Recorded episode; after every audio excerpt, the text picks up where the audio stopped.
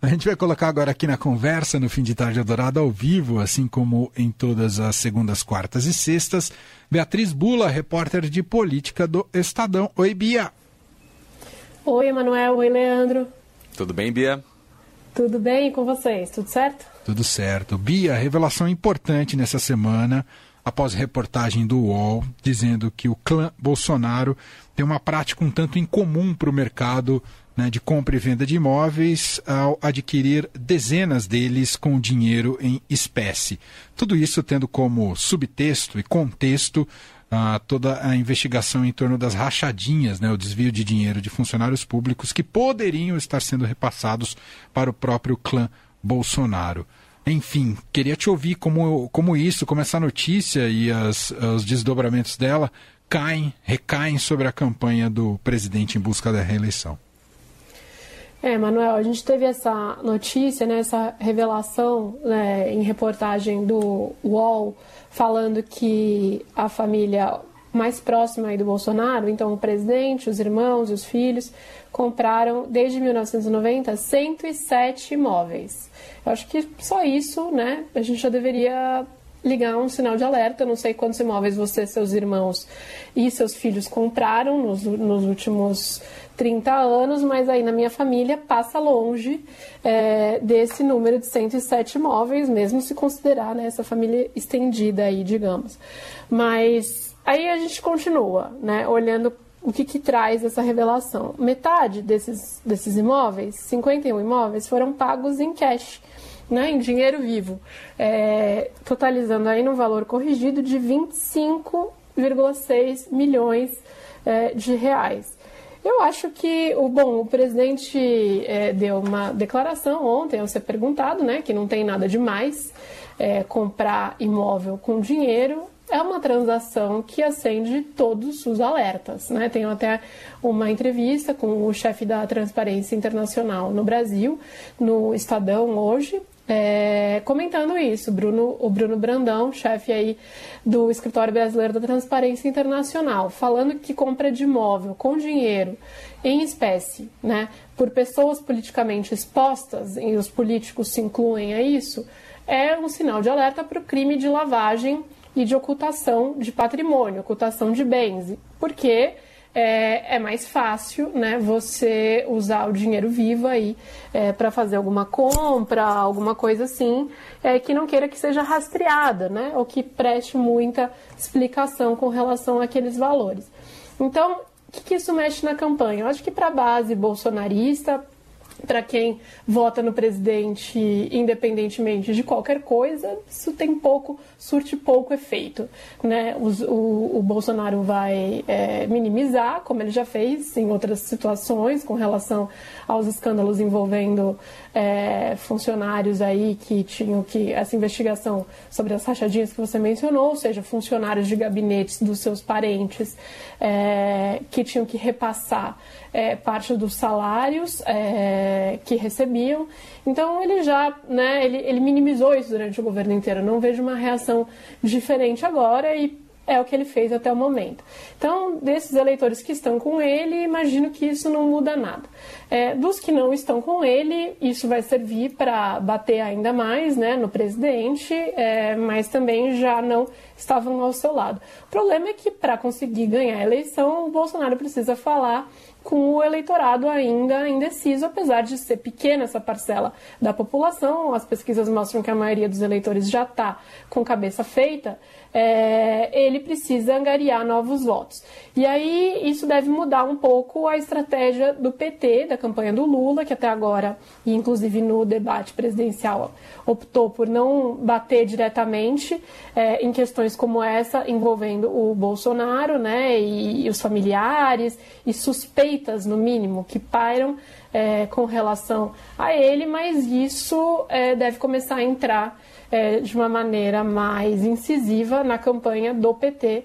É, e fica um pouco mais difícil, claro, para o presidente Bolsonaro levantar o principal discurso dele contra o Lula, contra o ex-presidente Lula, seu principal adversário, contra a corrupção. Né? No debate, o Bolsonaro tinha uma missão, e a minha avaliação é que ele conseguiu cumprir essa missão, que é de colar a imagem de corrupto e de ex-presidiário, é, essa expressão que ele usou no Lula. É, ele, é, o Lula, como a gente já falou aqui, com essa tática do não embate, é, também estava menos assertivo. É, ele pareceu que fugiu das respostas e deixou esse espaço para o Bolsonaro é, explorar o que de fato é uma fragilidade na campanha do PT, a questão da corrupção.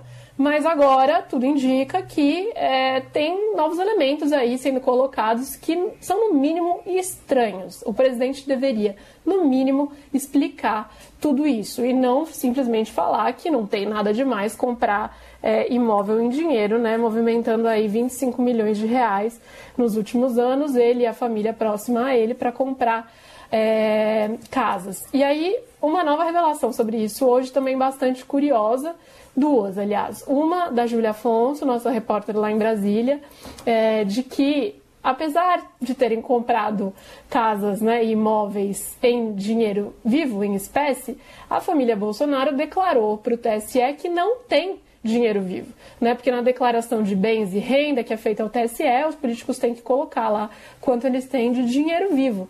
É, mas o que consta é que eles não têm. O único que declarou alguma coisa foi o Carlos Bolsonaro, que declarou 20 mil reais. Então, parece que o dinheiro realmente só aparece na hora de comprar esses imóveis. É bastante curioso.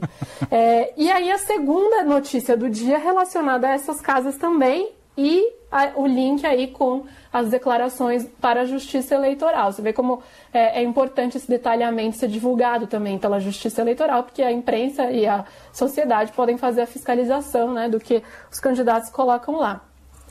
Uma das ex-mulheres do Bolsonaro, a Ana Cristina, ela divulgou que ela é proprietária de uma casa uma mansão em Brasília, avaliada em 3 milhões de reais, mais ou menos, que, segundo ela, custa mais ou menos 800 mil reais, segundo a sua declaração é, ao TSE, ou seja, um valor bem abaixo de mercado.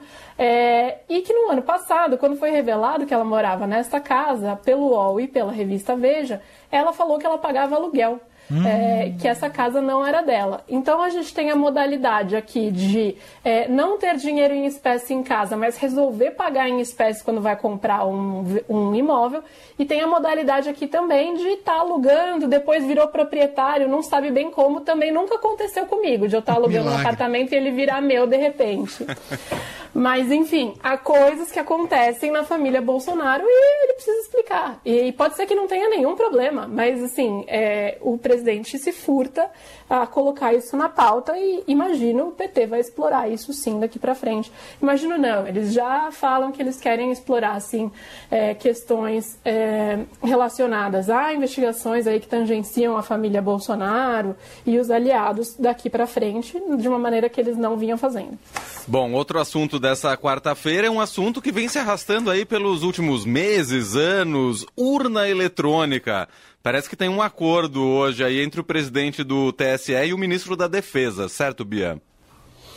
É, Leandro, vem essa, essa história se arrastando porque as Forças Armadas insistem num papel aí que não lhes caberia, né, de influenciar como é organizada a eleição. Em tese, são para proteger é, e ajudar a operacionalizar a eleição, mas enfim, TSE acabou chamando como um do, uma das entidades observadoras é, e essa porta foi aberta e aí temos então, portanto, militares agora palpitando em como será realizada é, a eleição desse ano. Isso vem criando um grande embrólio entre Tribunal Superior Eleitoral, Planalto Forças Armadas, notadamente o Ministério da Defesa. O ministro Alexandre de Moraes assumiu abrindo uma porta de diálogo é, com é, o ministro da Defesa, Paulo Sérgio Nogueira. Hoje eles tiveram uma reunião é, em que o TSE acata é, acata, mas peronomútil, e eu, e eu já explico, né?